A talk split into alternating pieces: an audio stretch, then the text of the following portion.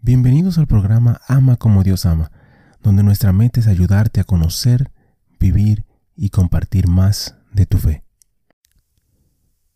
Ven Espíritu Santo, llena los corazones de tus fieles, enciende en ellos el fuego de tu amor. Envía tu Espíritu y todo será creado, y renovarás la faz de la tierra. Oh Dios, que has iluminado los corazones de tus hijos con la luz del Espíritu Santo, haznos dóciles a sus inspiraciones para gustar siempre el bien y gozar de su consuelo. Por Jesucristo nuestro Señor. Amén. Padre Celestial, te damos gracias por tu amor, por tu bondad y por tu misericordia. Te damos gracias en específico por todos los santos. Gracias por sus testimonios, sus ejemplos y sus vidas. Te pedimos que les permitas seguir intercediendo por nosotros y que nosotros podamos seguir sus ejemplos de humildad, de fe, de valentía y de amor.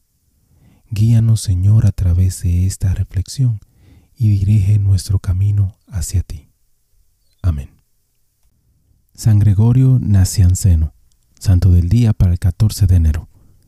Después de su bautismo a los 30 años, Gregorio aceptó con gusto la invitación de su amigo Basilio para unirse a él en un monasterio recién fundado.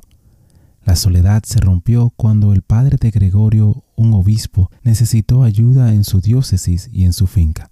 Parece que Gregorio fue ordenado sacerdote prácticamente por la fuerza y solo aceptó la responsabilidad a regañadientes. Evitó hábilmente un cisma que amenazó cuando su propio padre hizo compromisos con el arrianismo. A los 41 años, Gregorio fue elegido obispo de Cesarea y de inmediato entró en conflicto con Valente, el emperador, que apoyaba a los arrianos. Un desafortunado subproducto de la batalla fue el enfriamiento de la amistad de dos santos. Basilio, su arzobispo, lo envió a una ciudad miserable y malsana en el límite de divisiones creadas injustamente en su diócesis. Basilio reprochó a Gregorio que no fuera a su sede.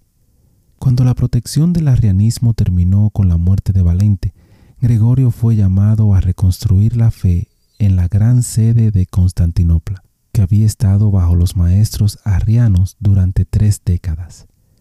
Retirado y sensible, temía verse arrastrado al torbellino de corrupción y violencia. Primero se quedó en la casa de un amigo que se convirtió en la única iglesia ortodoxa de la ciudad. En ese entorno comenzó a dar los grandes sermones sobre la Trinidad por los que es famoso. Con el tiempo, Gregorio reconstruyó la fe en la ciudad, pero a costa de grandes sufrimientos, calumnias, insultos e incluso violencia personal. Un intruso incluso intentó apoderarse de su obispado. Pasó sus últimos días en soledad y austeridad. Escribió poesía religiosa en parte autobiográfica de gran profundidad y belleza fue aclamado simplemente como el teólogo. Reflexión. Puede ser un pequeño consuelo, pero la agitación en la iglesia posterior al Vaticano II es una tormenta leve en comparación con la devastación causada por la herejía arriana, un trauma que la iglesia nunca ha olvidado. Cristo no prometió la clase de paz que nos gustaría tener, sin problemas, sin oposición y sin dolor. De una forma u otra, la santidad es siempre el camino de la cruz. Hermano y hermana, te invito a pedir por la unidad en la fe cristiana. Bendiciones.